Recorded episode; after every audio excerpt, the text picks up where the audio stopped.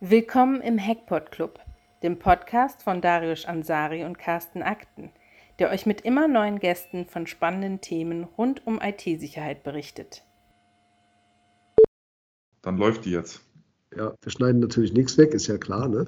Jetzt kommen die Fragen. Es, es ist, wird ein Videopodcast oder ein Audiopodcast? Nee, das wird ein Audiopodcast. Äh, Wir machen das jetzt nur auf Videobasis, damit wir uns sehen und es ist einfach cooler. Ja, als finde ich gut. miteinander zu Ja, reden. finde ich gut. Ja. Genau. Wir haben jetzt ja frische Mikrofone. Carsten, ich auch. Funktioniert 1A. Äh, Das ist, ist das das gleiche? Das gleiche, das ist ja Wahnsinn, Hammer. Ne? Das wiegt ja richtig was. Muss heute in die Firma tragen. Ja. okay. Nee, super. Ähm, dann würde ich kurz einsteigen mit einer, mit einer Einleitung. Und ähm, dann würde ich sagen, starten wir einfach mal, oder? Let's go. Let's go. Okay. Äh, vielleicht vorab noch. Äh, wir haben ja leider immer noch keinen finalen Namen. Deswegen nenne ich das Ganze einfach noch Name, äh, Podcast ohne Name. Hackpot. No Name oder Hackpot Hackplace No ist auch Name. gut, ja. Ja. ähm, da müssen wir uns, da müssen wir uns nochmal noch mal, äh, zusammenstecken, Carsten. Manche nennen ihren Hund einfach Hund. Ja, das stimmt. Na gut, dann starte ich jetzt einfach mal. Also, hallo und willkommen zur nächsten Podcast-Folge.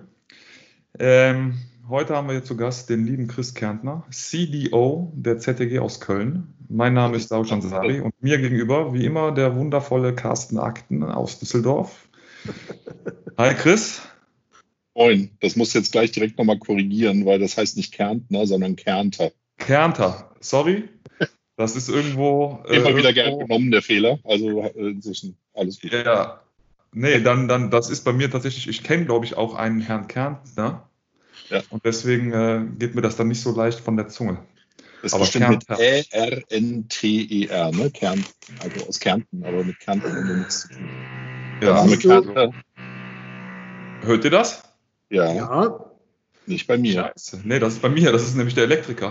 Ach, Scheiße. Der sollte mal Pause machen jetzt. Ja, ist sag- schlecht. Sag ich ihm jetzt direkt mal. Wir Eine warten Sekunde. gerne, ne? Genau. Ja, ja.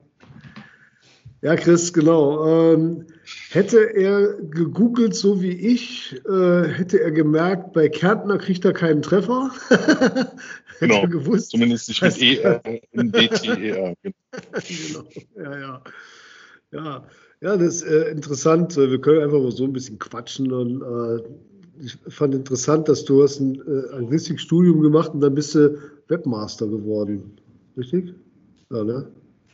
Ja, also äh, ich gehöre definitiv zu den Leuten ohne geraden Lebenslauf. So. So. Ja. So. Da ist er wieder. Ja, das gehört dazu leider. Jetzt habe ich hier die Handwerker im Haus und die bohren hier gerade. Aber gut. Dann fange ich doch stell noch meine- mal an. Nee, nee, ich stelle jetzt mal eine Frage nochmal. Du hast uns für den Smalltalk gestört und wir, wir nehmen das gleich mit rein ins Programm hier. Ich habe nämlich den Chris gerade gefragt, Ja. äh, dass äh, ich interessant finde. Da hat er ein äh, Anglistikstudium und dann ist er Webmaster geworden. Und dann fing Chris gerade an zu antworten, als du wieder zurückgekommen bist. Äh, erzähl doch mal. Ja, wie viel Zeit haben wir? Ja, Ähm, Also, ja, also äh, der, der Prototyp eines nicht geraden La Lebenslaufs, äh, muss ich an der Stelle sagen. Also, wenn man da genauer findet, dann, äh, beziehungsweise genauer sucht, dann wird man auch finden, dass mein Anglistikstudium ohne Abschluss war. Ähm, eigentlich wollte ich auch irgendwie ursprünglich mal was anderes machen. In meiner Sturm- und Drangzeit war ich ganz viel in Irland und eigentlich wollte ich äh, äh, keltische Kulturwissenschaften studieren. Das gab es aber in Bonn nicht. Da gab es nur Südamerikanistik und sowas. Ähm, und dann dachte ich mir irgendwie, okay, Großbritannien, also es ist ja, also die britischen Inseln muss man dazu sagen, Großbritannien ist es ja nicht. Ähm, da wird Englisch gesprochen, in Irland wird auch Englisch gesprochen, dann lag Anglistik irgendwie nahe. Und dann habe ich das erstmal angefangen, ältere, neue Anglistik. Habe dann in den Nebenfächern so ziemlich alles gemacht, was mich so interessiert hat, also von Musikwissenschaften über tatsächlich auch irische Sprache, also Keltologie, nicht mit Ä, sondern mit E. Ähm, und äh, ja, habe dann aber irgendwann festgestellt, dass eigentlich das schulische, ich nenne es jetzt mal schulisches Lernen, gar nicht mein Ding ist. Also das war es schon in der Schule nicht. So ähm, hat mich irgendwie, ja, ich habe das halt, habe halt die Schule gemacht, weil man es auch machen muss, aber eigentlich ähm, es war jetzt auch nicht berauschend, mein Abitur. An der Stelle auf jeden Fall ganz klar sagen. Meins auch. Ähm, bitte? Meins dir auch nicht berauschend. Ja, ja, genau. Kurzer, Aber, äh, kurzer Fun Fact zur, zur keltischen äh, Liebe, die du da hast. Ja. Äh, wir haben, also ich habe keine Ahnung von, von äh, wie heißt, wie heißt das, wie heißt der Fachbegriff dann? Kel Keltismus oder? Kelt Keltologie. Das, heißt, das Keltologie? ist äh, keltische Sprachwissenschaften, ja. Genau, aber wir haben unserem Sohn tatsächlich einen keltischen Namen gegeben. Und zwar heißt der Mael. Ah, okay. Ja. Ja, äh, dann, also, dann habe ich aber irgendwann festgestellt, es ist halt, halt nicht so mein, mein, mein Ding irgendwie, auch, auch Uni nicht so mein Ding. Und ich wollte, eigentlich ich bin eher so ein Macher, wollte immer irgendwie was machen. Und dann dachte ich mir, okay, ähm, wenn ich doch was übers Land lernen will, dann gehe ich nach Irland. Ich hatte zu dem Zeitpunkt schon auch noch eine andere äh, Laufbahn, wenn man so will, eingeschlagen, hatte angefangen als Koch zu arbeiten. Und dann habe ich auch kurzerhand entschieden, jetzt erstmal nach Irland. Äh, habe das auch gemacht. Äh, war dann zwei lange Sommer dort. Also ich sag, war im Winter über hier. Äh, habe da unheimlich viel Erfahrung gesammelt äh, im Alleine sein auch. Äh, viel, viel Raum und Zeit für mich gehabt. Ähm, habe dann im zweiten Jahr bin ich der Gastro ein bisschen treu geblieben, habe irgendwie ähm, die, quasi die hauswirtschaftliche Leitung eines Hostels übernommen. Hm. Okay. Ähm, und ja, bin dann aber irgendwann wieder zurück, habe dann irgendwie hier in, Bonn im Irish Pub im Quiet Man angefangen zu arbeiten, habe da, die wollten Küche machen, habe da die Küche aufgebaut. Ähm, auch Fun Fact war tatsächlich irgendwie vor einem Jahr oder so nochmal da und meine äh, äh, nicht tiefgefroren, sondern tatsächlich aus frischen Kartoffeln gemachten Chips waren immer noch bekannt und das 20 Jahre später. Also Okay. das war, war quasi so das Erste, was ich geschaffen habe, wo ich gesagt habe, hey, geil, äh, 20 Jahre später. Ähm, und ja, dann ergab sich das, das eine, das andere und dann irgendwann habe ich aber dann auch keine Lust. Ich mache auch, habe damals mehr, inzwischen leider weniger Musik gemacht. Ähm, daher im Studium auch das mit den Musikwissenschaften. Ähm, bin dann, äh, habe ich dann gedacht, ach, immer dann zu arbeiten, wenn die anderen irgendwie Party machen und frei haben, ist auch doof. Ähm, und dann habe ich gedacht, da muss ich irgendwie was anderes machen. Äh, und dann habe ich mich umgehört und dann auf einer Party hat sich irgendwie ein Kontakt ergeben. Also auf einer Party, wo mich ein Kochkollege mitgenommen hatte, habe ich dann jemanden kennengelernt hier aus Bonn, einen Unternehmer, der auch immer noch aktiv ist. Ähm, und der hat gesagt, ja, was, was, was willst du denn machen? So, ich, ja, irgendwas mit Sprachen. Also dazu muss man sagen, ich bin ziemlich sprachaffin, weil ich bin zweisprachig aufgewachsen, Deutsch und Französisch. Ähm, meine Mutter ist, ist gebürtige Französin. Ich habe dann aber über die Zeit in Irland und auch mit dem Studium halt äh, das, das Englische dazu genommen. Und dann habe ich ja irgendwas mit Sprachen, vielleicht halt auch mit, mit Computern.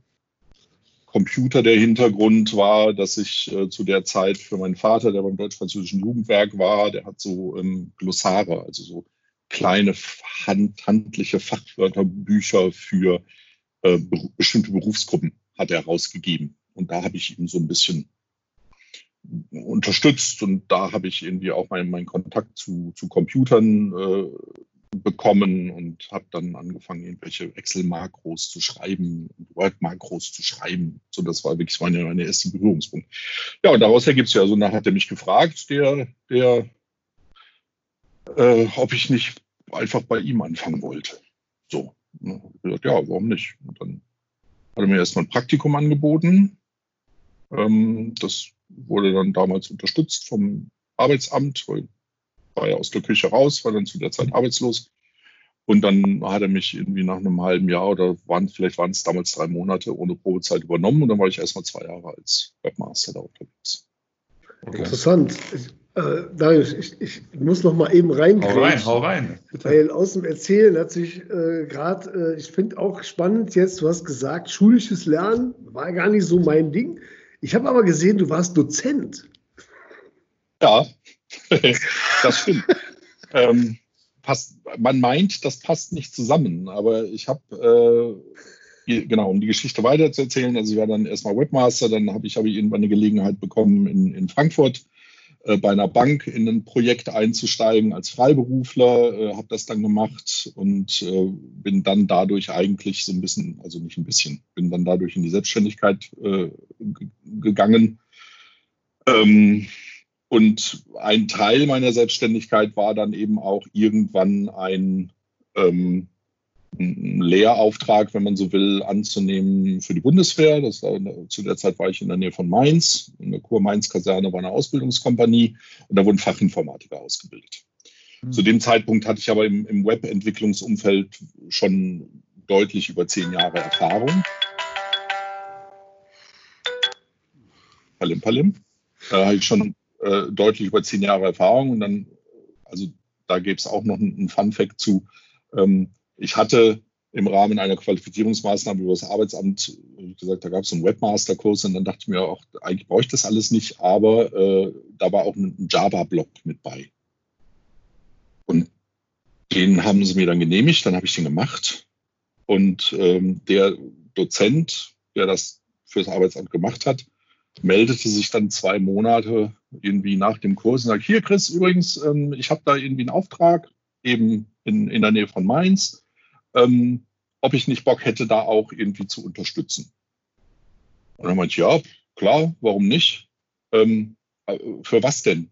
Ja, ähm, als Java-Dozent. Und ich so, bist du bescheuert? Ich habe das, das doch vor zwei Monaten erst bei dir gelernt. Und dann sagt er mir, das ist, das ist eigentlich alles überhaupt kein Problem. Du musst deinen, deinen äh, Schülern, sage ich jetzt mal an der Stelle, einfach nur zwei Tage, du musst zwei Tage mehr wissen als die. So. Da habe ich mich intensiv zwei Wochen vorbereitet und dann bin ich da eingestiegen. Und das hat hervorragend geklappt. Also da waren so zwei dabei, die wussten einiges, aber äh, damals habe ich, glaube ich, auch so ein bisschen eine gewisse Souveränität in, in so Situationen äh, entwickelt, zu sagen, sorry Leute, das weiß ich gerade nicht, ich muss, muss mich da informieren. Das hat, wie gesagt, immer hervorragend geklappt hat, glaube ich, auch wenn manche Leute vielleicht mit diesem Begriff Authentizität ein bisschen Schwierigkeiten haben, für mich ist das wichtig, einfach zu sagen, ich weiß das jetzt nicht, aber ich kann das nachschlagen. Also wir sind in einer Wissensgesellschaft, das ist nicht mehr wie, wie vor vielen, vielen Jahren. Ähm, das hat auch wieder mit meinem gestörten Verhältnis zur Schule zu tun, ähm, können wir auch gerne äh, noch drüber sprechen. Ich muss nicht alles jetzt direkt aus meinem Kopf abrufen können. So. Auch wenn vielleicht so noch aus traditionellen äh, äh, verqueren Ideen über Schule, äh, dass das Bild des Lehrers ist. Ja, dass der irgendwie der Wissensvermittler ist. Aber ich sehe den Lehrer eher als, als eine Art Lernmoderator. Ja. Ähm, genau, und dann so bin ich äh, quasi, habe ich angefangen zu dozieren und äh, da, ich habe dann eigentlich bin dann aus dem Java-Bereich raus, habe dann aber bin als Dozent dort geblieben und habe mich mit den kompletten, habe im Grunde genommen die kompletten Web-Themen abgedeckt. Also habe mit den Leuten HTML gemacht, habe mit den Leuten PHP-Programmierung, Web-Programmierung, Webentwicklung, JavaScript, solche Sachen gemacht. Nachher auch WordPress und, und äh, solche Sachen. Da wurden Fachinformatiker, äh, Anwendungsentwicklung und Systemintegratoren ausgebildet. Und ähm, ich habe dann irgendwann damit aufgehört oder wurde aufgehört, äh, war dann zum, zum Schluss dieser Zeit äh, wieder in Irland eine gewisse Zeit mit, mit Familie. Und ähm, ich, ja, es mussten Klausuren geschrieben werden, es mussten irgendwie Noten vergeben werden. Und ich fand das immer so, fand das ja schon in meiner Schulzeit so sinnlos eigentlich, ne? weil Noten für mich nicht wirklich was darüber aussagen, was jemand kann. Und ähm, irgendwann bekam ich dann eine E-Mail nach Irland, wo es dann hieß, ähm, ja, Herr Kanter, Sie haben die, die, die Noten für Ihre Kurse noch gar nicht eingereicht. Und dann meinte ich, ja, ich habe ja auch keine Klausuren geschrieben. Also es ne, ist alles im Rahmen der Berufsschule. Insofern, es muss natürlich in Deutschland alles hochoffiziell und mit Noten und mit Zeugnis und Pipapo sein. Habe ich gesagt, ähm, habe keine Noten. ja, ja, was machen wir denn da? Habe ich gesagt, ja, geben Sie ihnen allen eine ein, sie haben alle bestanden. Die, die, sind überhaupt nicht damit klargekommen. Ja, das war so in ihrem Kopf, nein, es muss doch eine Bewertung geben. Und es ist tatsächlich so, dass ich inzwischen sitze ich ja dann auf der anderen Seite des Tisches und habe halt auch in meiner Position dann viel, viel einfach auch mit Bewerbern und so zu tun. Zeugnisse sagen überhaupt nichts aus darüber, was jemand kann. Überhaupt das stimmt. So. Das sehe ich auch. Also ähm, ja, was man sich durchlesen kann, sind Bewertungen von ehemaligen Arbeitgebern. Ne? Aber das sind jetzt keine Schulnotenzeugnisse. Aber ähm, das, das ist einfach so. Und das ja, vielleicht bringt das das zusammen, warum ich selber irgendwie mit Schule nie viel anfangen konnte, aber trotzdem Dozent war, weil ich habe einfach versucht, es anders zu machen.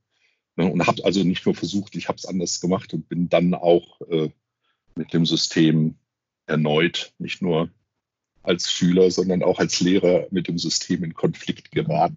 Ja. Aber ja, das, super.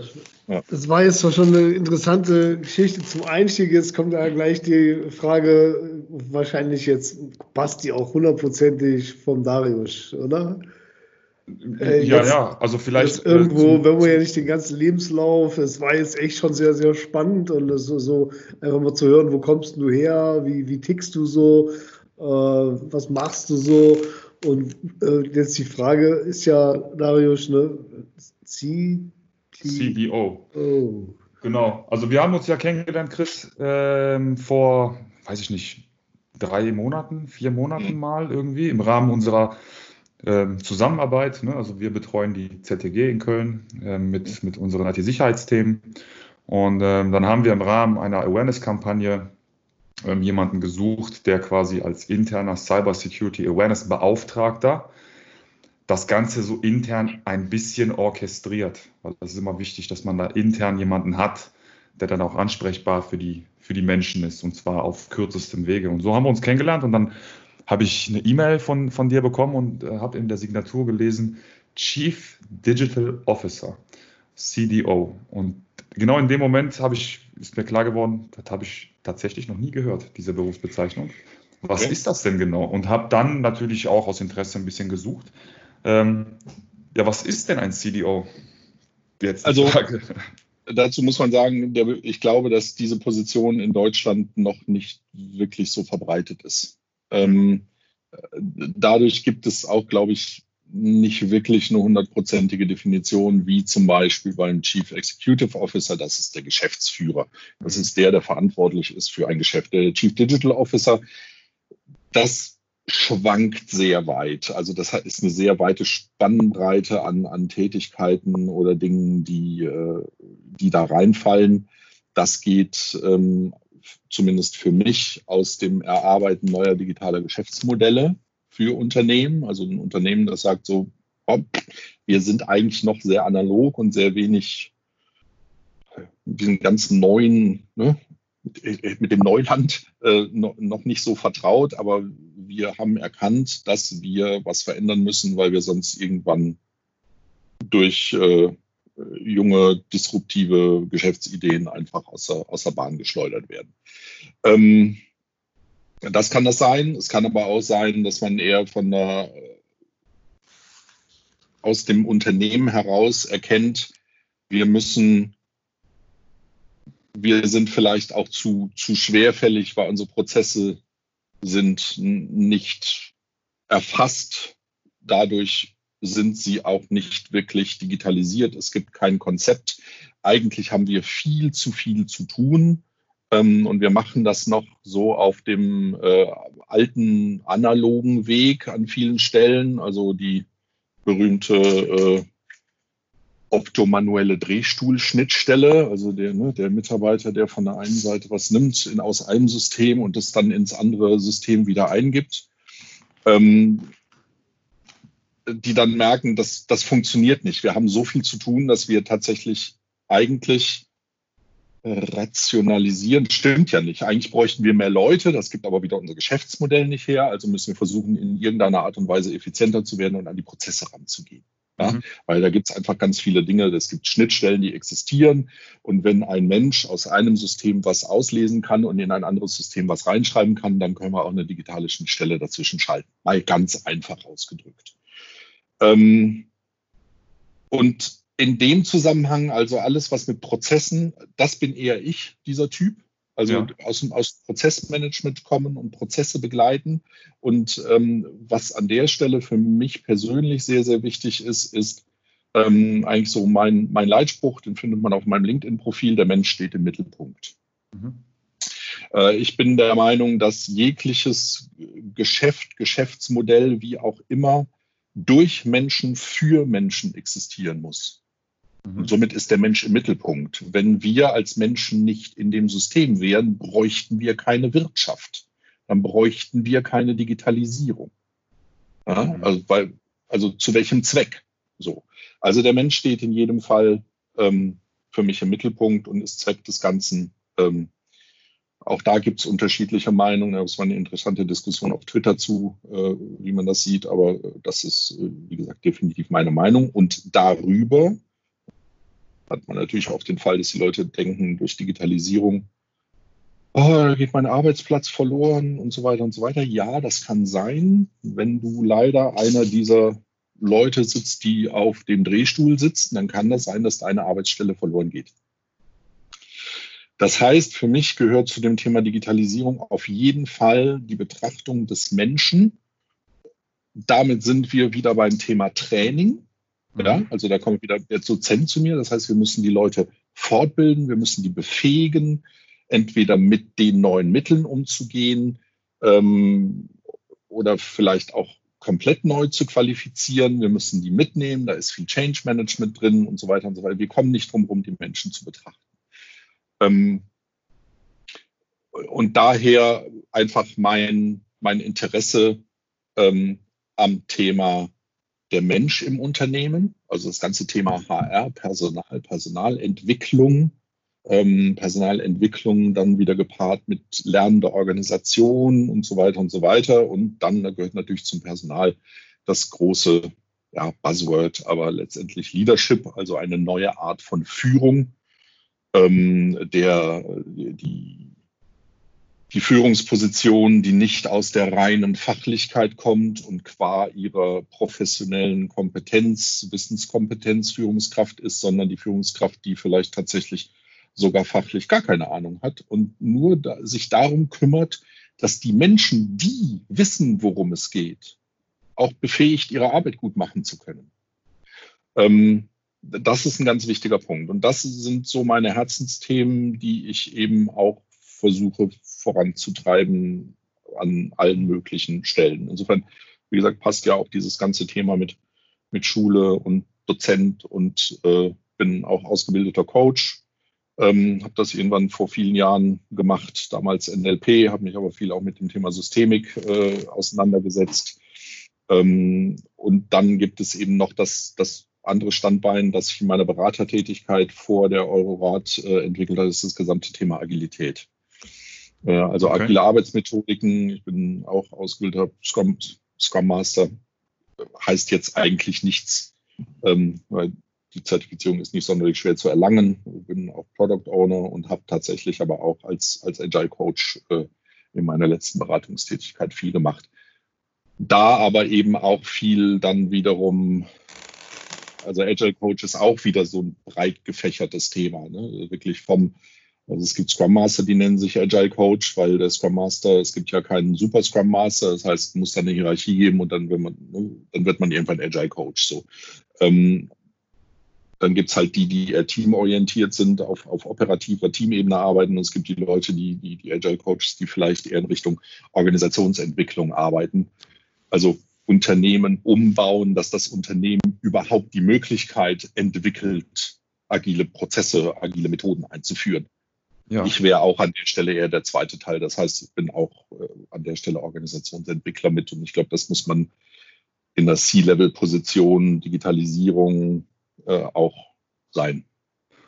Was hast du denn als allererste Maßnahme im Rahmen von Digitalisierung oder Change in der, bei der ZTG eingeführt? Also was, was, womit bist du gestartet quasi als Projekt? Also was ganz war, Praktisches vielleicht.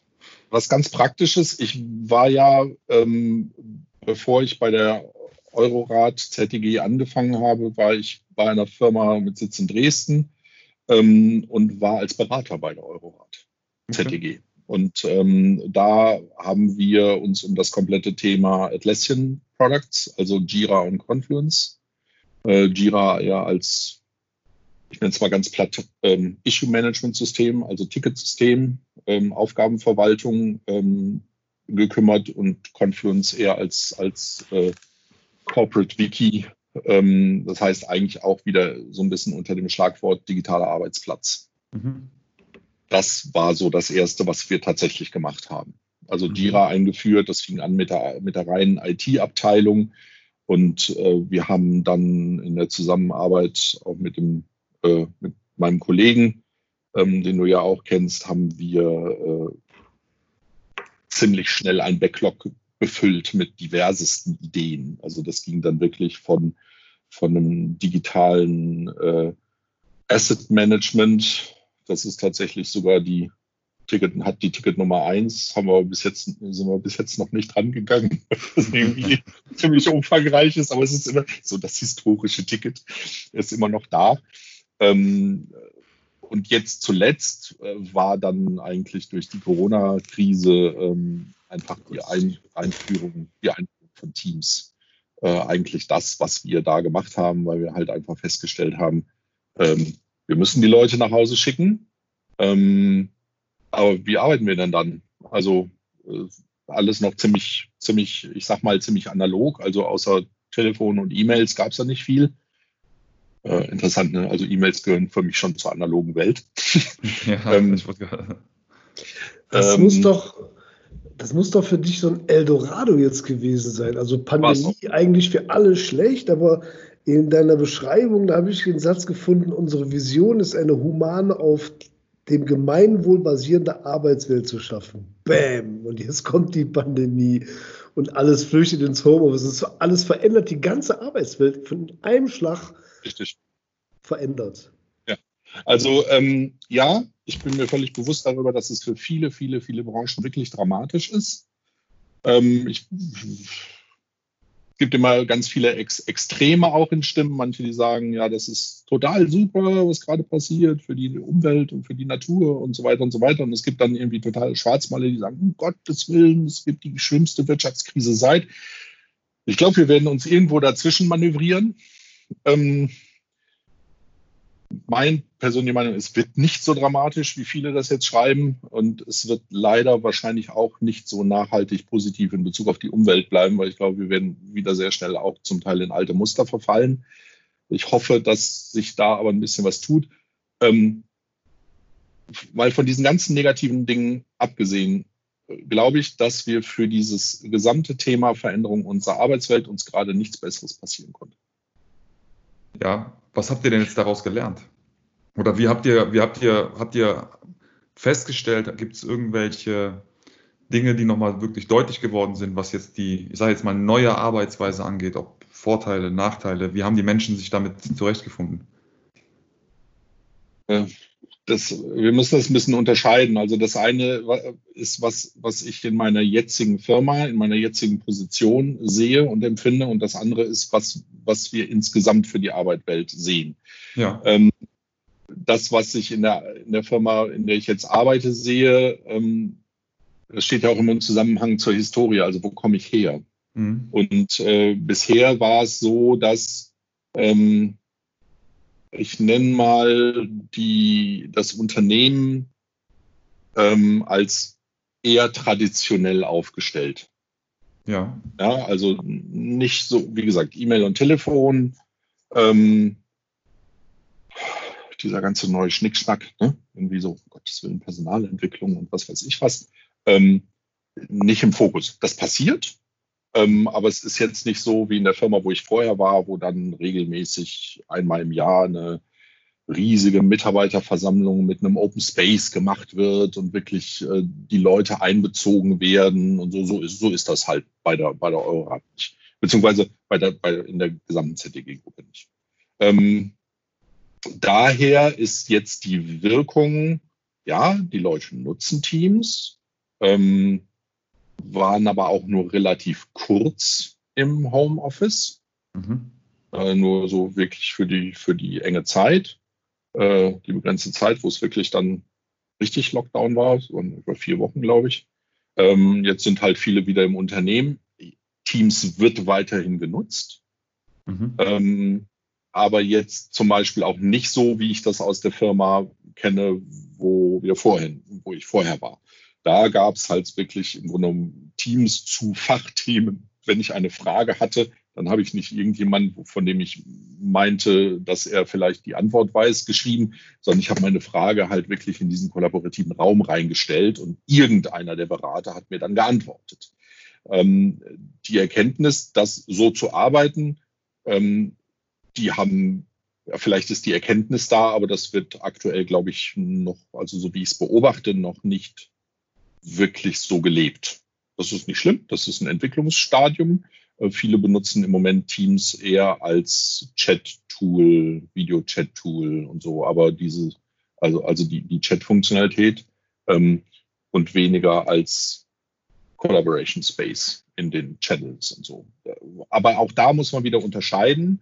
Ähm, also die Eurorat, sprich die IT, also Eurorat steht ja aus Leasing und IT äh, bei uns ähm, als, als Tochter der, der ZDG.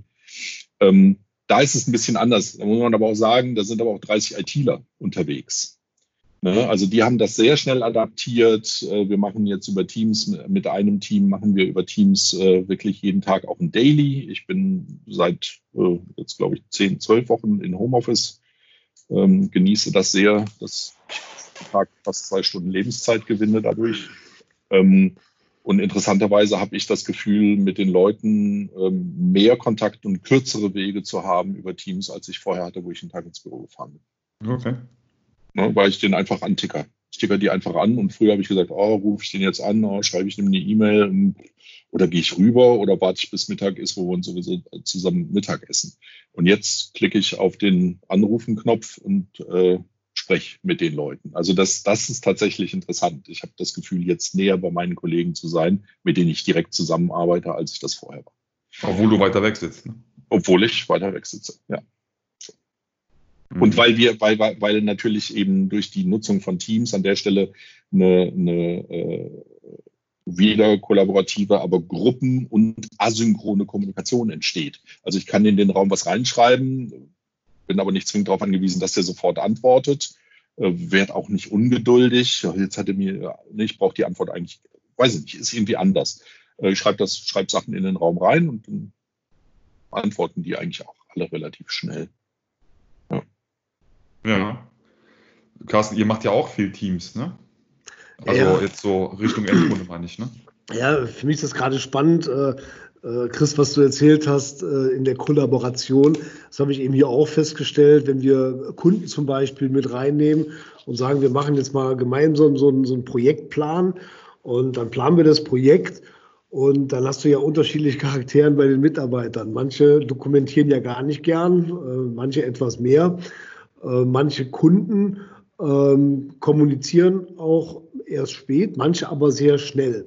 Und ich habe dann also festgestellt in dieser Kollaboration, das fand ich total spannend, ähm, Kunde schreibt schon in den Projektplan rein, äh, hey Leute, wo stehen wir denn? Ihr, ihr berichtet ja gar nichts. Und dann äh, hatte der, unser Projektteamleiter natürlich viel zu tun, seine Leute dahin anzuweisen und sagt, wenn ihr was macht, schreibt es da rein, äh, damit der Kunde immer weiß, wo wir stehen. Dann haben sie es reingeschrieben und dann ist es ungefähr so wie, wie beim Fußballspielen. Äh, das ist dann blöd, wenn, wenn, wenn, wenn die Eltern immer reinrufen, wenn die Kinder spielen. Ne? Lauf da, lauf da. Ne? Und dann, äh, also der Kunde ruft dann wirklich rein ins Spiel und sagt, hey, das meinte ich ganz anders, was ihr da macht. Und ich habe gedacht, da seid ihr schon fertig und hier. Äh, also ganz andere Art und Weise der, der Kommunikation, die finde ich. Und das, glaube ich, geht ja Richtung agil eigentlich. Ne? Also das Auf jeden ist Fall. Ja, äh, das ist jetzt nicht so, dass so ein Projekt so klassischerweise, machen wir so einen Projektplan, legen wir ein Ding vor, haben wir ein Stück Papier, steht was drauf und beide unterschreiben das. Jetzt wird losgearbeitet und dann irgendwann ist man vielleicht sogar fast fertig, gemeint fertig und sagt Kunde fertig und der Kunde sagt, nee, überhaupt ja. nicht. ja, also, und, jetzt, und jetzt springt er permanent rein. Das heißt also, dieses Team äh, ist erstmal als technische Plattform, muss man einmal sagen, genial. Aber jetzt äh, spornt es natürlich die, die, die Menschen, die damit arbeiten, an, ganz anders zu arbeiten und sogar wahrscheinlich wenn sie sich mal daran gewöhnt haben, viel schneller zum Ziel zu kommen. Aber man merkt auch, es sind eben Mitarbeiter auch dabei oder auch auf Kundenseite, die einfach dann auch genervt sind, äh, die gut damit umgehen, die weniger gut damit umgehen. Total spannend und ich glaube, dass du mit deinem Coaching-Thema, äh, da triffst du auch mal so richtig äh, den Zahn der Zeit, glaube ich, ne? oder? Ja, also das ist wirklich das, was zu beobachten ist. Und ich finde gerade diesen, diesen Brückenschlag zum Thema Agilität äh, sehr, sehr gut und sehr spannend und auch passend. Ähm, ja, es ist so, dass man dadurch eine nähere, eine, eine größere Nähe zum Kunden entwickeln kann, mhm. ne, wenn man mit dem, kind darüber, mit dem Kunden äh, darüber kommuniziert. Aber ja, es kann auch gefährlich sein, je nach Mitarbeiter kommen die damit nicht klar. Die sind vielleicht gewohnt, seit Jahren, Thema ne, äh, Lastenheft, Pflichtenheft. Jetzt setze ich mich hin, fange an zu programmieren. Nach einem halben Jahr zeige ich dir, oder nach einem halben Jahr wäre es zum Teil sogar schon schnell. Ne? Nach einem Jahr kriegt der Kunde ein Produkt ausgeliefert und sagt irgendwie, what? Äh, ne? Aber so kennen wir alle. Äh, Habe ich mir ganz anders ja. vorgestellt. Und äh, ach so, ach, ach, die und die und die, die Funktionalität hatten wir da auch drin. Nee, die brauchen wir ja schon längst nicht mehr. Ne? Ja. Also so diese Klassiker äh, aus dem klassischen Projektmanagement. Ähm, und das, Genau, und ja. äh, der, der, Mitarbeiter bekommt das Feedback direkt vom Kunden. Das ist ja, ja häufig so, du als Projektleiter gehst hin, sagst fertig. Und dann kriegst du links und rechts um die Ohren, ja, und genau. stehst jetzt endlich ja für die Arbeit deiner Mitarbeiter da. Hier stehen aber die Mitarbeiter voll mittendrin, ja, und äh, der Kunde spielt mit und der Mitarbeiter kriegt sofort das Feedback wie, boah, gut gemacht oder nee, so nicht. Ja? ja? und das ist anstrengend für manche Menschen, äh, permanent Feedback zu bekommen. Das glaube ich, das, ja, man soll ja auch Menschen fragen, möchtest du Feedback haben? Das glaube ich immer besser, wenn man vorher fragt. ja, äh, und äh, viele mögen das eben nicht. Und das ist das für ein Umdenken muss da stattfinden äh, bei, bei wirklich ja, jeden einzelnen Menschen. Also es ist eine große Lernphase, glaube ich. Ja. Ich sehe da aber auch eine, eine große Chance drin, weil vielleicht in der Vergangenheit, wo es diese direkte Kommunikation nicht gab, da hat, ich nehme jetzt mal so ein, so ein äh, abgespecktes, einfaches Beispiel, da hat der Entwickler, ne, hat irgendwie seine, sein Pflichtenheft gesehen und gesagt, okay, die Funktionalität, jetzt programmiere ich was, tipp, tipp, tipp. Ähm, hm, wie war das jetzt gemeint? Aber ich mache das einfach so und so. Mhm. Ne, und schießt dann vielleicht an der eigentlichen Idee vorbei, weil ähm, auch voll die Klischees. Ähm, ihr wisst, was ein extrovertierter Entwickler ist. Ne? Mhm. Der guckt der guckt nicht auf seine Schuhe, sondern auf die Schuhe seines Gegenübers. Also dieses Thema von wegen Kommunikation und äh, ich glaube, ja, es sind Klischees. Es gibt auch sicherlich welche, die sind, die sind nicht so. Die machen dann einfach irgendwas. Jetzt haben sie tatsächlich die Chance, den Kunden direkt zu fragen. Ne? Und zu fragen, ah, wie war denn das gemeint? Und ah, nee, irgendwie, hm, das könnte vielleicht, könnte, vielleicht gibt es da eine bessere Idee oder das sind so, so Vorstufen von Agilität, äh, Klammer, Thema Kommunikation mit dem Stakeholder oder den Kunden. Ne? Also wirklich auch zu fragen, äh, was habt ihr denn wirklich damit gemeint? Ähm, und im Klassischen hätte der dann entweder selber entschieden oder vielleicht seinen Projektmanager gefragt. Und der Projektmanager hätte entweder selber entschieden oder wäre dann tatsächlich irgendwann zum Kunden gegangen. Aber auf der anderen Seite, ne, das, äh, das, äh, die wöchentliche Projektabstimmung, da ist dann äh, ein, ein Excel-Sheet mit 200 Zeilen, in denen diverse Fragen und offene Punkte drinstehen, eine berühmte offene Punkteliste da steht dann das irgendwie als Zeile 435. Da kommt man da nicht hin und der Entwickler denkt so, ja, irgendwie, äh, ja, okay, dann entscheide ich es halt doch selber. Ne? Also ich glaube, dass das eine super Chance ist, ähm, einfach zielführende Produkte zu entwickeln oder bessere Produkte zu entwickeln, wenn man diese Kommunikation nutzt. Welches Feedback bekommt ihr denn, Entschuldigung, Carsten, äh, welches Feedback bekommt ihr denn aus der Belegschaft zu diesen Themen? Also du bist jetzt ja da, um alle diese Themen nach vorne zu bringen, um Change Management anzutreiben, um das dann auch zu orchestrieren. Ne? Ähm, bekommt ihr Feedback? Sammelt ihr Feedback? Wie stehen die Mitarbeiter dazu, die vielleicht in ihrer, ich sag mal, noch alten Welt, in ihrem Gewohnheitsprozess unterwegs gewesen sind und jetzt aber zukunftsorientierter, schneller, effektiver arbeiten können mit entsprechend coolen Werkzeugen wie Teams zum Beispiel? Gibt es da Feedback? Wir sammeln nicht explizit Feedback, aber ähm, ich würde das daran bemessen, wie die Dinge akzeptiert werden mhm. und wie auch nach Dingen gefragt wird. Und da muss ich sagen, auch wenn ich auf der einen Seite sage, ähm, das Unternehmen ist eher traditionell aufgestellt, ist die Belegschaft extrem offen und interessiert und bringt auch wirklich gute Ideen ein. Mhm. Ähm, ich weiß es nicht, vielleicht liegt es an der Branche. Ja, wir haben auch, auch alte, alte Hasen, die schon seit Jahren irgendwie mit Fahrrädern und mit, mit dem Ganzen zu tun haben. Wir haben aber auch viele junge Leute. Also wir sind ein ausbildender Betrieb. Wir haben in, in diesem Ausbildungsjahr, glaube ich, Eurorat und ZDG zusammen knapp zehn Auszubildende.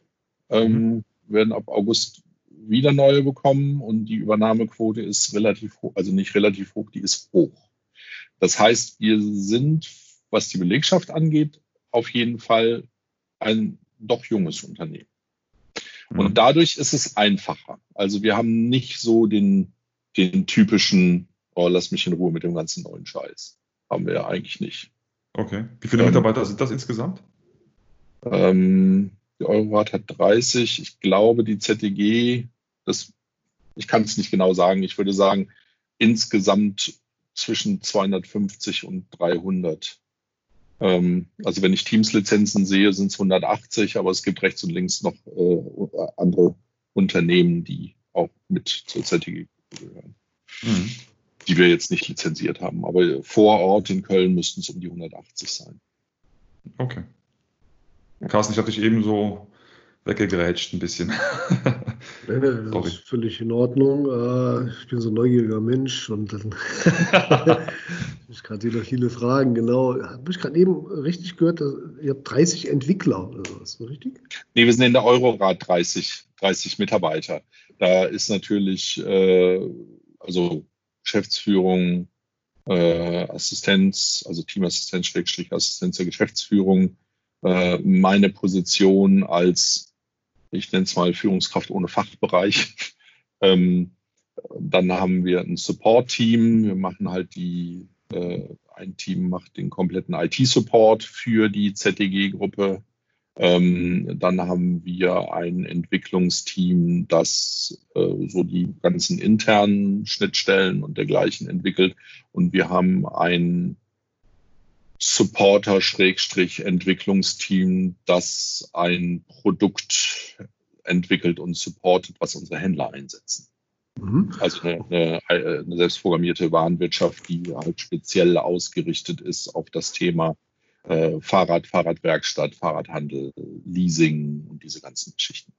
Mich würde interessieren, wie euch die Pandemie genau getroffen hat. Also ähm, wie viele Firmen habt ihr gesagt, okay, in den Büros Abstand, äh, machen wir mal gleich durch Homeoffice. Äh, ich weiß nicht, wie die Leute in der ZEG arbeiten. Sind da sind die dann irgendwo in der Logistik beschäftigt oder so? Und, ja, es gab, gab verschiedene Phasen. Also die erste Phase war, dass wir so eine Art Schicht, also nicht so eine Art, es gab, also auch hier muss man wieder unterscheiden zwischen der Eurorat, IT, ähm, wo wir gesagt haben, eigentlich, wir haben alle Teams, alle Leute arbeiten letztendlich, wo sie wollen und viele sind im Homeoffice geblieben. Ne? Ging auch. Ähm, ja, es gab natürlich ein paar organisatorische Hürden. Das hat so 10 bis 14 Tage gedauert. Da mussten noch Leute mit Notebooks ausgestattet werden. Andere hatten keine Kameras, keine Headsets und so, aber das Übliche. So. Das heißt, bei der Eurorat ging das relativ schnell. Bei der ZDG gab es dann eine Zeit lang ähm, einen Schichtbetrieb. Das heißt, sie haben gesagt, wir wollen eigentlich die Leute, die im Unternehmen sind, die Anzahl der Leute halbieren dadurch. Das heißt, es gab eine Frühschicht und eine Spätschicht. Ähm, und dann in der wirklich heißen Lockdown-Phase äh, war dann auch ähm, Homeoffice Möglichkeit, ähm, musste halt entsprechend organisiert werden. Wir haben aber tatsächlich dadurch, dass unsere Digitalisierung noch nicht so weit fortgeschritten ist, einfach auch viele Tätigkeiten, die können schlicht und ergreifend nicht im mobilen Arbeiten erledigt werden. Da kommen noch Briefe an, da müssen noch irgendwie Rechnungen geschrieben, da müssen noch Ordner irgendwie hin und her äh, geschoben werden und so weiter. Also insofern ähm, gab es gab immer Leute, die auch im Unternehmen waren, aber eine Zeit lang waren auch bei der ZTG doch einige Leute dann auch im Homeoffice. Ähm, und sobald dann die ersten Lockerungen wieder kamen, hieß es dann halt wieder im Unternehmen zu arbeiten. Ähm, und ich glaube, aktuell ist ein Schichtbetrieb wieder dran. Bin ich aber gar nicht sicher. Mhm. Ähm, in der Logistik, ähm, großes Lager. Ähm, in der Logistik ist es so, ja, war schwierig. Ähm, dann hatten wir natürlich über Unterbrechung von Lieferketten zwischenzeitlich einfach auch äh, Schwierigkeiten, also Schwierigkeiten, einfach Unterbrechung der Lieferketten. Ähm,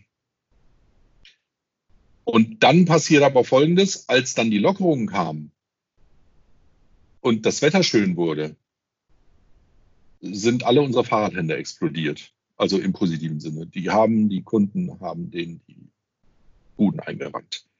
Und dann, das führte dann wiederum dazu, dass die Händler so viel bestellt haben, dass wir zeitweilig dann tatsächlich äh, 24-Stunden-Betrieb. Also wir hatten zwei, zwei oder drei Wochen hatten wir 24-Stunden-Betrieb im, im Lager. So, weil das wäre gar nicht, gar nicht anders zu bewältigen gewesen. Ähm, und das hat sich jetzt aber, das haben sie jetzt irgendwie rausgeholt und jetzt sind wir eigentlich wieder in einem, in einem relativ norm, also normal im Vergleich zu vorher äh, Betriebsmodus. Ähm, einige sind nach wie vor mobil unterwegs. Also wir benutzen an der Stelle nicht den Begriff Homeoffice, weil damit ja auch, auch arbeitsrechtliche und arbeitsschutzrechtliche äh, Themen verbunden sind. Wir sprechen von mobilem Arbeiten. Ähm, aber die meisten sind dann eben im Unternehmen in, im Schichtbetrieb unterwegs. Mhm. Damit man mal die Dimension äh, versteht, so als Hörer. Äh, ZDG ist ja, kennt man ja das Logo, sieht man ja irgendwann mal auch oder öfter schon mal an irgendeiner Hausfassade. Das ist ein ZDG-Händler, der Fahrräder verkauft. Aber was dahinter steckt, wenn du größerer Logistikbetrieb sagst, ähm, dann korrigiere mich, wenn ich da falsch liege, aber ich glaube, da lagern permanent irgendwie 50.000 Fahrräder äh, in Köln. Kann, kann, ich dir tatsächlich gar nicht sagen. In dem Bereich ja. bin ich nicht involviert, aber es ist schon ein großes Lager, ja, das stimmt. Ja. ja. Ähm, und dazu gehören dann auch verschiedene Fahrradmarken, ähm, bekannte Fahrradmarken. Das sind auch schon etwas mehr als irgendwie eine Handvoll Fahrradmarken, glaube ich. Ähm, also das ist dann schon etwas, äh, etwas Großes, was da bewegt wird, ne, insgesamt. Ja, also wir haben in Deutschland, haben wir, glaube ich, um, knapp um die 600 Händler. Ja. Also das ist jetzt wirklich, ne, lass es äh, 50 mehr oder weniger sein. Ähm, und äh, kann man auch auf der Website nachlesen, insgesamt äh, europaweit um die 950 Händler.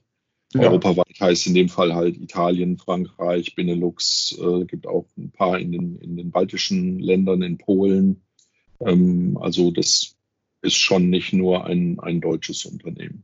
Ja, als ZDG schon mehr. Ja, super spannend. Aber insgesamt, ja, insgesamt, muss man an der Stelle noch sagen, also, äh, also man hört das ja auch in der Presse, also was gerade auf dem Fahrmarkt, Fahrradmarkt abgeht, die ganzen, ich sag's mal pauschal, die Leute, die nicht mit den Öffis fahren wollen, kaufen sich gerade ein Fahrrad. Ne? Mhm. Ähm, und und äh, also wir können uns eigentlich nicht beklagen. Ja, ja habe ich auch gehört. Sogar in den USA, wo sie die Jugendlichen ja mit 16 schon Auto fahren, äh, sind sie jetzt doch mehr aufs Fahrrad umgestiegen. Aber wir haben auch gesagt, das wird wahrscheinlich nur eine temporäre äh, Situation sein. Ja, gut, ich bin mal gespannt. Ich hoffe das nicht. Ich habe jetzt gerade in LinkedIn erst irgendwie einen Post gesehen von wegen Italien, weil ich habe es nicht überprüft. Also äh, ne, Datenquellen, ich will jetzt hier auch keine Fake News verbreiten, ich habe es gelesen, nicht überprüft. Äh, Italien will jedem Mitbürger 500 Euro schenken, damit die sich ein Fahrrad kaufen. Also ich weiß noch nicht, was da dran ist, aber das war immer eine gute Maßnahme. An dem Fahrrad jetzt oder? An dem Fahrrad für 500 Euro weißt du nicht, was dran ist oder? Okay. Also ho hoffentlich ja, bremst nur eine Klingel. Ja, heißt ja nicht, dass die sich dann nur ein Fahrrad für 500 kaufen wollen. Aber so als Kaufprämie finde ich das eigentlich mal eine coole Maßnahme. Ja, auf jeden Fall. Vielleicht äh, irgendwie Kaufprämien für, für, für Verbrennerautos immer weiter rauszupusten. Ja, das ist doch mal eine gute Alternative. Ich würde dir gerne ein paar IT-Fragen stellen und gar Ach, nicht so technisch. Also nur einfach die Frage, ihr seid ins Homeoffice, war das für euch, außer du hast gerade eben gesagt, ja, wir mussten ein paar Notebooks beschaffen und Kameras und so weiter, äh, war das für euch problematisch oder seid ihr so im fliegenden Start in die äh, äh Mobile Offices, Home Office sagt er ja nicht, Mobile Offices gegangen? Äh, oder war das für euch komplex? Musste eure IT noch sehr viel Security, äh, irgendwelche Dinge einrichten, Server aufbohren oder was, war, war das? Nein. Also dadurch, dass wir Teams als ähm, Cloud-System, als Kommunikationsmittel genutzt haben, haben wir an der Stelle irgendwie kein Skalierungsproblem. Äh, und ansonsten haben die Leute sich äh, per Teamviewer zum Teil auf ihre Rechner zu Hause, also zum Teil auch von ihren privaten Rechnern per Teamviewer auf ihre Rechner in der Firma aufgeschaltet.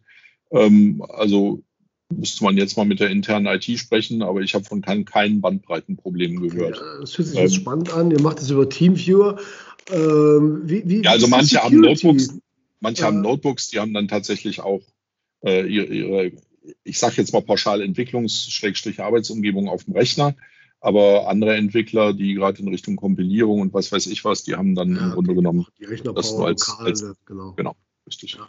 Ja. Ähm, wie, wie habt ihr das von der Security her gemacht? Äh, habt ihr das auch vorher gecheckt, ob alles gut ist da? Also nutzen die nur Rechner, die ihr zur Verfügung stellt oder arbeiten die dann von zu Hause auf dem Rechner, wo auch der Junior schon mal seine Ballerspiele macht oder so? Äh, oder also wir haben, wir haben dazu ein paar Richtlinien rausgegeben. Äh, da, da, bin ich tatsächlich gar nicht so sehr der, der richtige Ansprechpartner. Da wäre wahrscheinlich sogar der Dario schon besser Ansprechpartner. Das stimmt. Äh, zusammen, zusammen mit dem Martin Stirnberg, äh, also meinem, meinem Kollegen aus der internen IT. Ähm, wir haben Richtlinien rausgegeben, also dass wir zum Beispiel gesagt haben, wenn ihr einen Rechner teilt mit Familie, was ja in Ordnung ist, dann muss das auf jeden Fall, müsst ihr auf eurem Rechner ein eigenes Konto haben. Und ihr müsst euch auch, wenn ihr nicht am Rechner seid, abmelden von eurem Konto. Ja. So, das heißt, dass wir zumindest an der Stelle die Dinge äh, gekapselt haben. Ja, jemand mit IT-Wissen würde das wahrscheinlich auch im Windows-System auch umschiffen können. Ähm, aber das, das hatten wir als Maßnahme, ähm, als rein organisatorische Maßnahme. Viele haben also einige haben dann Notebooks von der Firma bekommen. Da hatten wir dann das Problem nicht. Ja, gibt es dann auch die normalen Richtlinien nach dem Motto, also äh, Daten, Datensicherheit, sprich äh, Sichtschutz, sprich äh, Rechnersperren, wenn man nicht am Platz ist, Windows L ähm, äh, und, und, und. Aber also was tatsächlich technische äh, Anpassungen, Auswirkungen und dergleichen gibt, äh, kann ich das nicht genau beziffern. Es gibt ein VPN. Wie viele VPN-Accounts sind dazugekommen, Darius? Das wirst du auch besser wissen ja, als ich. Das war im März, war, waren das, glaube ich, nochmal knapp 80 oder 90 VPN-Tunnel, die dazugekommen sind. Ja. Ähm, wobei man schon sagen muss, dass die, dass die ZTG in Kombination mit der Eurorad technisch schon sehr, sehr weit ist. Und das sage ich jetzt nicht, weil da zwei dicke Networkboxen laufen, ähm, sondern weil man sich tatsächlich, ähm, weil man keine Kosten und Mühen scheut und auch noch nie gescheut hat, das haben wir zumindest immer so gesehen, ähm, da immer alles Notwendige zu tun, damit das Unternehmen auch wirklich maximal sicher ist. Das heißt, die haben schon sehr, sehr früh ähm, sehr viele VPN-Sticks von uns zum Beispiel eingesetzt, damit die, Unter also damit die Mitarbeiter einfach maximal flexibel auch von irgendwo arbeiten können. Ähm, das, hat, das hat eigentlich immer gut funktioniert und das war jetzt im März natürlich dann sehr, sehr viel, weil auf, auf einmal natürlich sehr viel kam, auch bei uns. Das war ja dann nicht nur ihr äh, mit, mit, den, mit den neuen VPN-Tunneln, sondern ja auch noch äh, etliche andere äh, die dann umgestellt werden mussten. Ähm, aber äh, ihr seid quasi mit der Security äh, äh quasi verantwortlich auch für ZTG. Also ich würde ja gerne, dass unsere Zuhörer da sowas mitnehmen und sagen, okay, ja. wenn, wenn du sagst, ja, die haben alles getan, äh, was konkret äh, wurde denn bei der ZEG getan, dass die sagen konnten, wir sind im Homeoffice, weit weg von der Firma, nicht mehr in dem Unternehmensnetzwerk, wir kommen von außen rein. Was was, äh, sag ich mal, wurde dann genau getan, dass das auch wirklich sicher ist? Also ja, du hast ja auch Awareness-Schulungen gemacht und so. Vielleicht erzählst du ein bisschen darüber. Ja, genau. Das ist ja jetzt interessant für mittelständische Unternehmen zu hören, okay, was sollte man denn tun oder was empfehlen denn andere oder was machen andere denn da? Ja, also das Erste, das Erste was, was glaube ich die ZTG richtig macht, ist ähm, ein offenes Ohr zu haben für neue Themen. Das heißt, man kann jederzeit, ähm, also das habe ich nie anders erlebt, mit, jederzeit mit Themen, mit Ideen auf die Kollegen der ZTG bei der Eurorad, also den IT-Kollegen, äh, zugehen und man hat, man findet immer ein offenes Ohr. Ähm, und immer auch ein, ein, ein offenes Gespräch, einen guten Dialog zu den Themen. Und dann wird immer, egal mit was du kommst, auch geprüft, ob das jetzt Sinn macht oder keinen Sinn macht. Und wenn es Sinn macht, wird es nicht immer sofort umgesetzt, aber es kommt auf die Roadmap und wird dann halt irgendwann umgesetzt.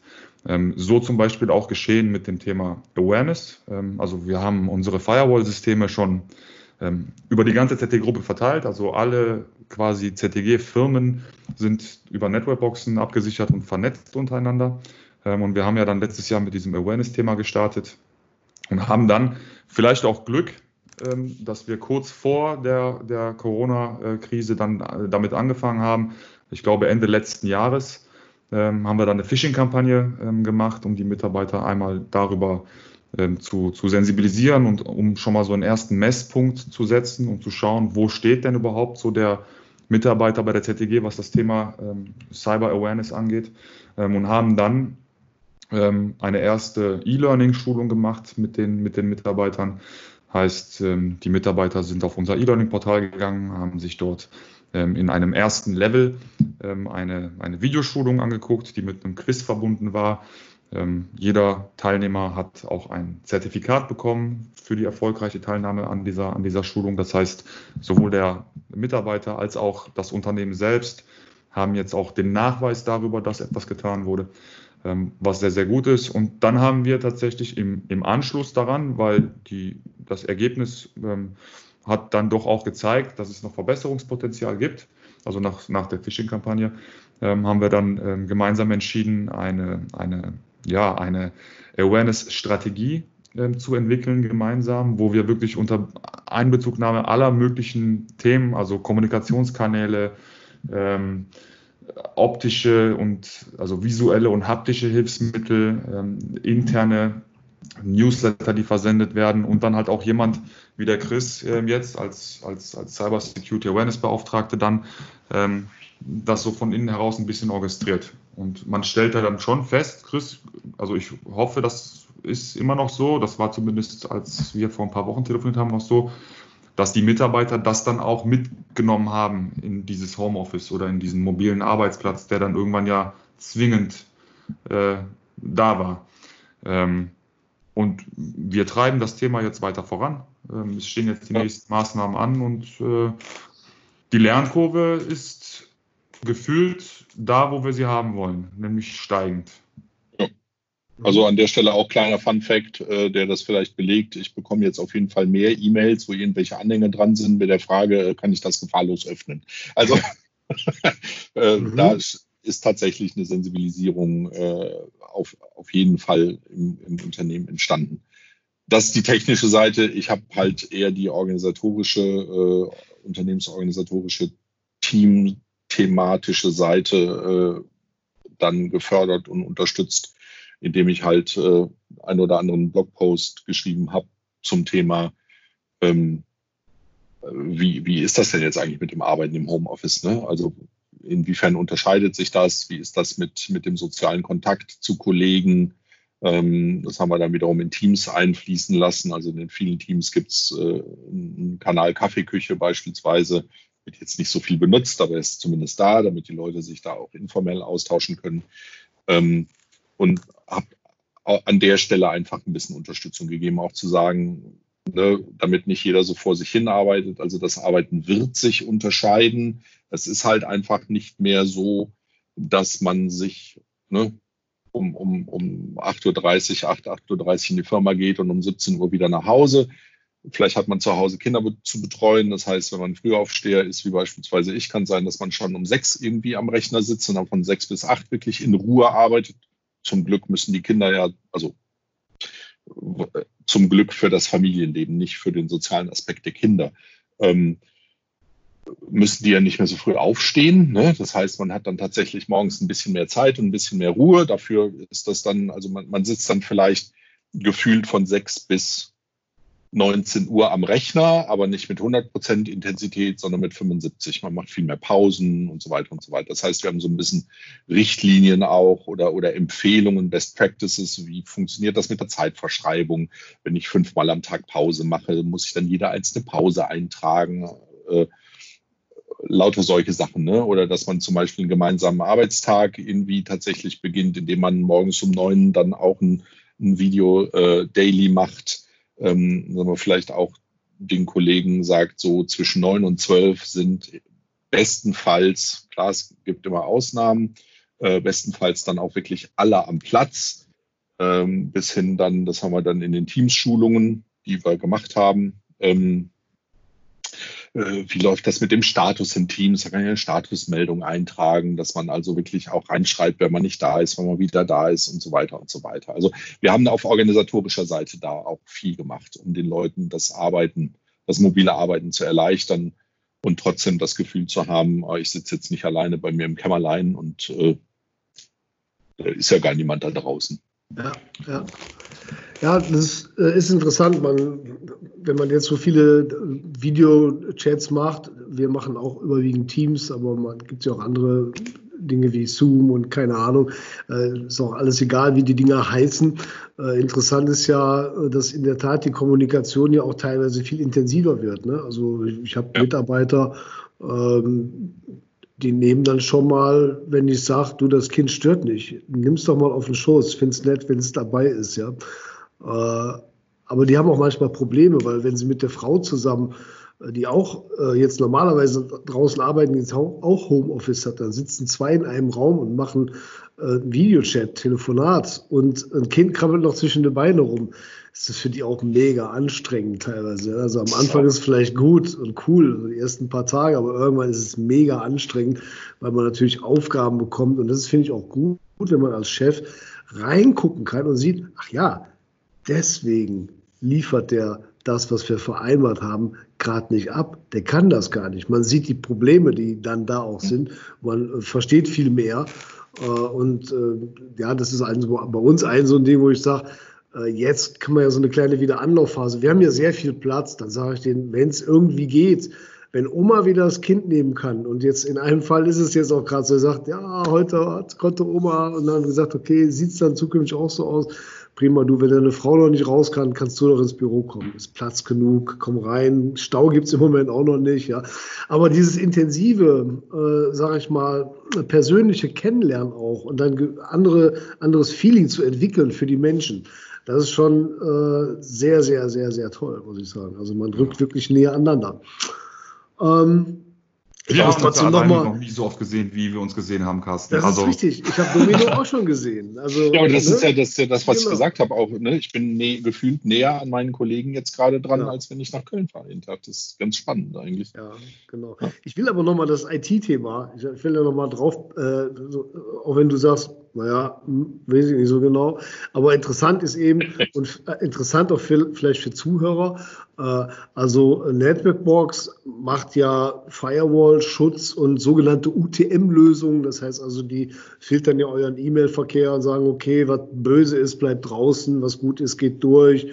Äh, und die bauen eben eine verschlüsselte Verbindung. Das heißt also, die Leute sitzen im Homeoffice und die gehen aber alle über eine verschlüsselte Verbindung in euer Unternehmensnetzwerk rein. Also wenn einer Teamviewer nutzt, dann geht das durch einen Tunnel durch und kein anderer von draußen, irgend so ein wild gewordener Hacker kommt an diesen Teamviewer-Port dran äh, durch die Firewall, weil äh, da geht es nur über VPN rein. Ne? Ist richtig, Darius? Ja. Ist das, äh, glaube, da muss ich widersprechen, zumindest nach meinem, nach meinem bescheidenen Wissen. ich glaube, Teamviewer selber ist verschlüsselt und TeamViewer erfordert keinen Aufbau äh, eines VPN-Tunnels vorher. Also Okay. Ja, zumindest. Also ich, also ich bin da jetzt in der, in der Konfiguration, in der, in der einzelnen Konfiguration gar nicht so sehr drin, aber es äh, ist natürlich richtig, dass wenn die Leute sich über einen VPN-Tunnel ins Unternehmen einwählen, um dort auf den Serverstrukturen äh, so zu arbeiten, wie sie das tun konnten, als sie noch im Büro waren, sind diese VPN-Tunnel immer verschlüsselt, klar. Und ähm, ähm, somit ist es dann für einen Angreifer natürlich nicht unmöglich, aber sehr, sehr, sehr schwer, in einen solchen Tunnel hineinzukommen. Ähm, das, das, haben wir so, das haben wir so weit aufgebaut, dass da jetzt noch vereinzelt Menschen auch über Teamviewer ähm, sich irgendwo eingewählt haben. Das ist mir jetzt gar nicht so im Detail bekannt. Und ob das jetzt dann. Genau.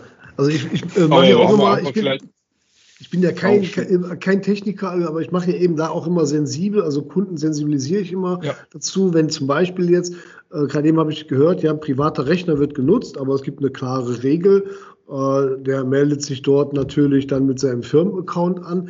Jetzt stelle ich mir vor, der geht mit einem VPN. Jetzt bin ich gespannt, Darius, ob du mir folgen kannst und ob du das beantworten kannst.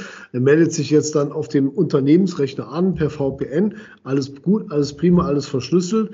Ähm, aber auf dem Rechner hat sich vielleicht doch irgendwo ein Schadcode, weil jetzt wird ja auch privat genutzt.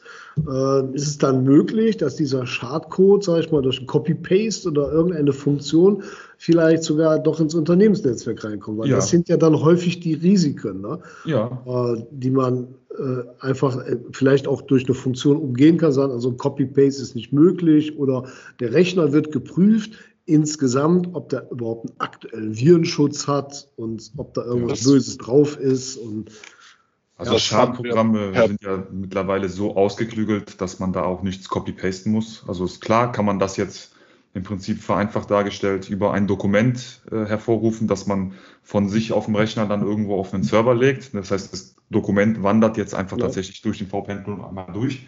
Und wenn das irgendwo einen Schadcode hat, dann hat man den im Prinzip einmal durch diesen Tunnel ins Unternehmensnetzwerk eingeschleust. Das kann passieren. Ähm, es gibt aber auch anderweitigen Schadcode, der im Prinzip genau auf sowas reagiert. Also wir haben auch einen neuen Kunden, der jetzt im Rahmen dieser Corona-Pandemie ähm, alle seine Mitarbeiter, äh, ähnliche Größe dann wie bei der ZTG, 180 Mitarbeiter an einem Standort, alle ins Homeoffice geschickt hat, ähm, auch intern durch eine eigene IT-Abteilung betreut. Die haben dann glaube sogar, die Geschichte habe ich in einem der letzten Podcasts äh, erzählt, weiß ich nicht, aber ich wiederhole mich da einfach trotzdem mal. Ähm, und irgendein Mitarbeiter hat dann eine E-Mail bekommen, die er für gut genug befunden hat, um sie zu öffnen. Hat sie geöffnet. Ähm, es ist aber dann nichts passiert. Das heißt, es gab im Prinzip keinen direkten Effekt, kein Verschlüsselungstrojaner, der irgendwelche Bitcoins gefordert hat oder irgendwelche Totenköpfe oder irgendwelche Matrix Animationen auf dem Rechner, wo man dann direkt natürlich Alarm schlägt und die ITler oder den Chef anruft, ähm, ist nichts passiert. So, das heißt, der hat im Prinzip dann ne, in seinem Arbeitseifer und in seinem Stress nicht weiter daran gedacht, ähm, hat weitergearbeitet. Im Hintergrund hat sich aber tatsächlich dann auf seinem Rechner irgendwas installiert, was sich dann selber den Weg gesucht und also gesucht hat über den VPN-Tunnel in das Unternehmensnetzwerk rein. Und dann kam irgendwann ein Erpresserschreiben. Und da, da, handelt es sich überhaupt nicht um irgendwelche Verschlüsselungsthemen, sondern die Menschen, die diesen Schadcode da eingeschleust haben, haben 10 Terabyte Daten von den ähm, hauseigenen Servern kopiert und haben damit gedroht, diese Daten einfach im Darknet zu veröffentlichen. Da sind natürlich auch sensible Daten dabei von Kunden, Lieferanten, Mitarbeitern. Ähm, und gegen eine Lösegeldzahlung von tatsächlich einer glatten Million Euro würde man davon absehen, ja, das dann zu tun. Ähm, das Unternehmen hat natürlich dann abgelehnt, hat natürlich vorher alles das getan, was man tun muss. Also die haben den, den, den Vorfall gemeldet beim, beim, bei der Landesdatenschutzbehörde, die haben auch einen Forensiker eingeschaltet, äh, die haben im Prinzip alles das gemacht, was man dann machen muss. Ähm, und hatten jetzt im Prinzip on top auf die Corona-Pandemie dann das Problem, auch noch einen Sicherheitsvorfall irgendwie äh, regeln zu müssen, der trotzdem ja. Geld gekostet hat. Ne? Weil man muss dann ja die Rechner neu aufsetzen, man muss den Forensiker bezahlen, man hat auch irgendwo mal einen Rechtsanwalt, den man dazu holen muss, der einen dann noch berät. Das hat dann trotzdem irgendwo einen sechsstelligen Betrag gekostet. Ähm, das Ganze war jetzt äh, nicht so angenehm. Ähm, also das passiert. Ne? Es gibt verschiedene Einfallstore und das ist natürlich dann absolut richtig, wenn man dann sagt, äh, es gibt eine Richtlinie, die man dann auch bitte zu beachten hat. Dabei muss man dann aber auch ein bisschen auf das auf den Mitarbeiter und auf sein Verständnis dafür vertrauen, ne? weil die Versuchung dann ja doch groß ist, mit seinem super MacBook i7 Tip-Top-Rechner dann irgendwelche Filme zu streamen, anstatt mit seinem alten Schinken, den man irgendwo zu Hause noch irgendwo liegen hat. Ähm, da ist dann immer eine Gefahr und da geht es dann auch in solchen Cyber Security Awareness Trainings darum, die Mitarbeiter in einen Zustand zu bringen, dass sie halt intuitiv aus sich heraus zwischen richtig und falsch unterscheiden können.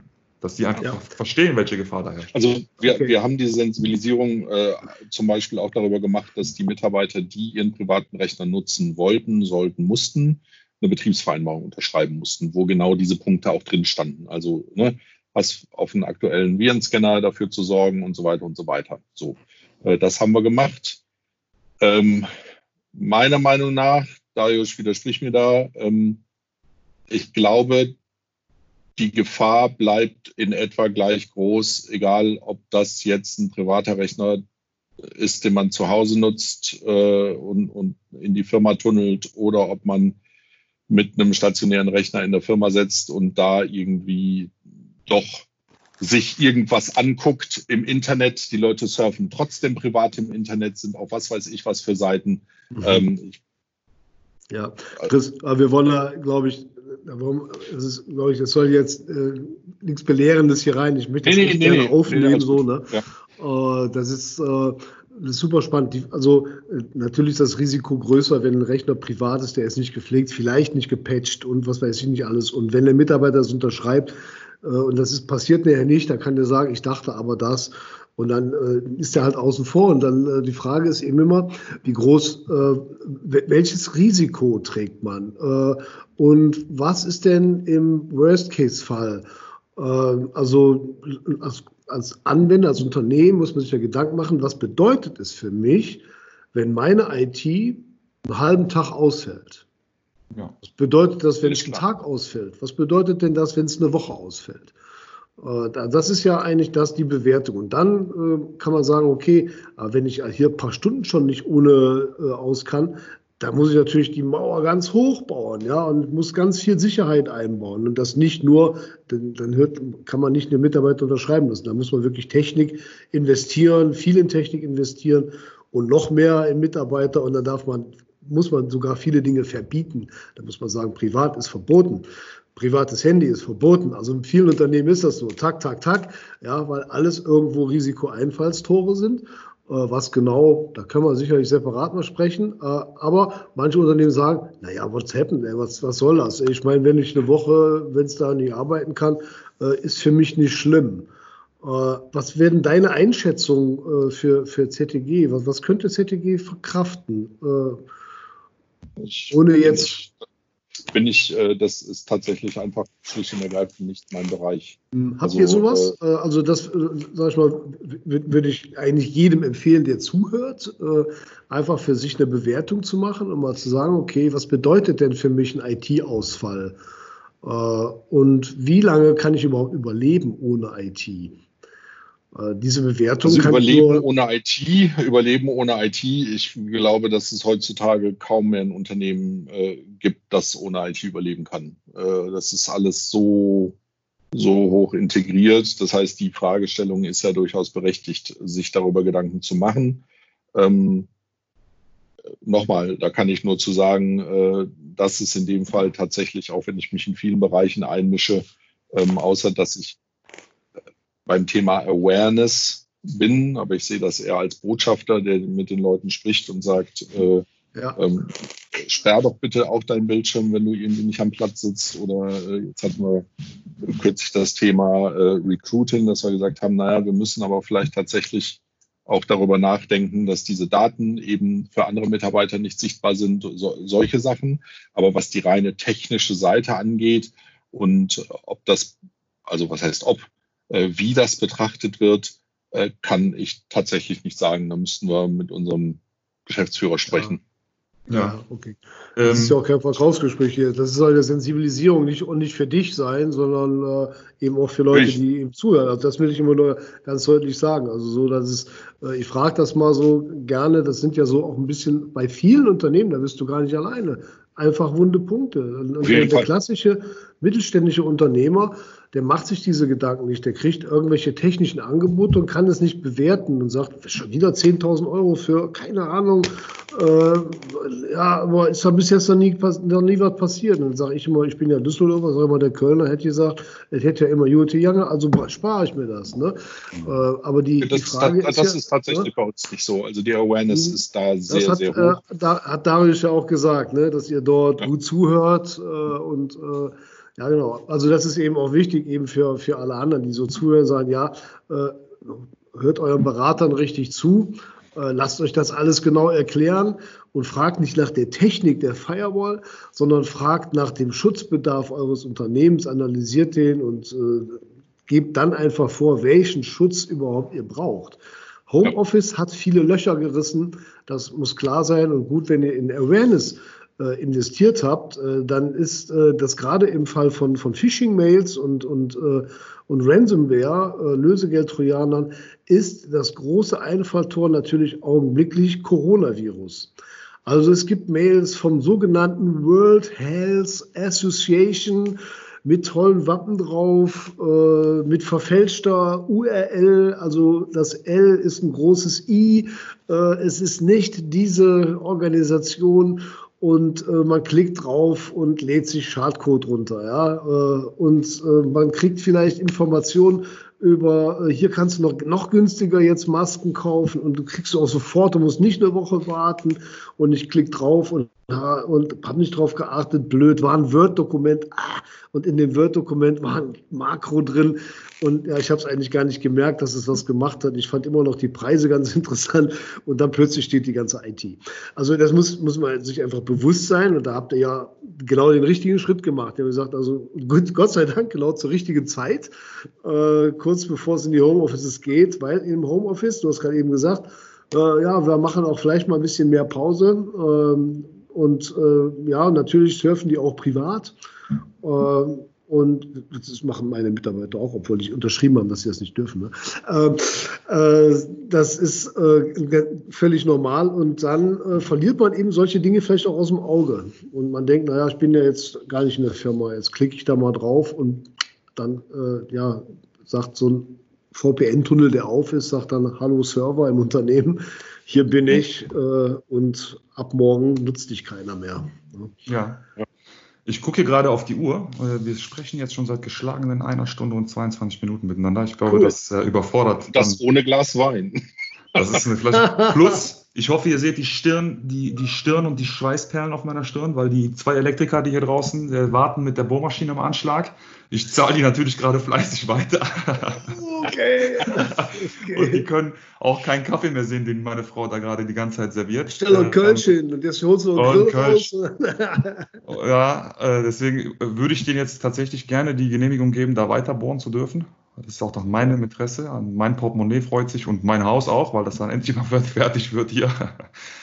Ähm, ich fand es total spannend, Chris, äh, wirklich äh, von dir zu hören, also über dich was zu hören, äh, über das, ähm, ja, was du so gemacht hast, aber auch eben ganz besonders, was du so mit dem Blick in die Zukunft, äh, woran du da arbeitest. Ja, das ist äh, total spannend. Äh, wir werden sicher mal persönlich kontakten, da bin ich ganz sicher. Oh, ja. ja. Und äh, ja, ich, ich danke dir von meiner Seite sehr. Äh, war eine total spannende Diskussion und ich bin mal gespannt, was nach dem Schnitt übrig bleibt. ja, kurze, kurze Frage dazu, wenn da alle mit einverstanden sind. Der Titel dieser, darf man Sendung sagen, weiß ich nicht, dieses Podcasts, könnte ja dann optomanuelle Drehstuhlschnittstelle heißen. ja, Hast du gerade abgelesen, ne? Das ja, geil. Denkst du, ich kann sowas aussprechen, ohne sowas zu lesen? Auf gar keinen Fall. ja, sehr gerne. Also wie, wie gesagt, äh, ich bin halt, äh, ich habe mich immer mehr von der Technik entfernt. Das ist aber tatsächlich eine bewusste, bewusste Entscheidung im Laufe meines Berufslebens, also weg von der Technik mehr zu den Menschen. Deshalb konnte ich jetzt leider im letzten Teil äh, vielleicht äh, gar nicht mehr so viel. Gar nicht. Äh, ich hoffe, nicht hoffen, du hast dich ja. dabei schlecht gefühlt. Also das wollte ich gar nicht. Nee. Äh, ja? nee, nee, alles gut. Nee. Also das, das ist ja das, was ich am Anfang gesagt habe als Dozent. An gewissen Stellen dann einfach sagen, ja, äh, gerade nicht mein Beritt, weiß ich nicht. Ähm, ne? Insofern, ähm, äh, wir können uns ja auch, ich beschäftige mich schon wirklich mit sehr, sehr vielen Themen, aber mit allen Themen geht einfach nicht. Also das, äh, ich müsste mich jetzt schon dreifach klonen. Also insofern. Ja kennen wir alle, ne? Ja, wunderbar. Dann, äh, ja, sehr gerne. Vielen, vielen Dank. Coole Folge. Hoffentlich hat es Spaß gemacht, allen, die auch da draußen zugehört haben. Äh, Hackpot No Name sagt auf Wiedersehen Hackpot, und schönes no genau. Wochenende. Genau. Ja, genau, schönes Wochenende.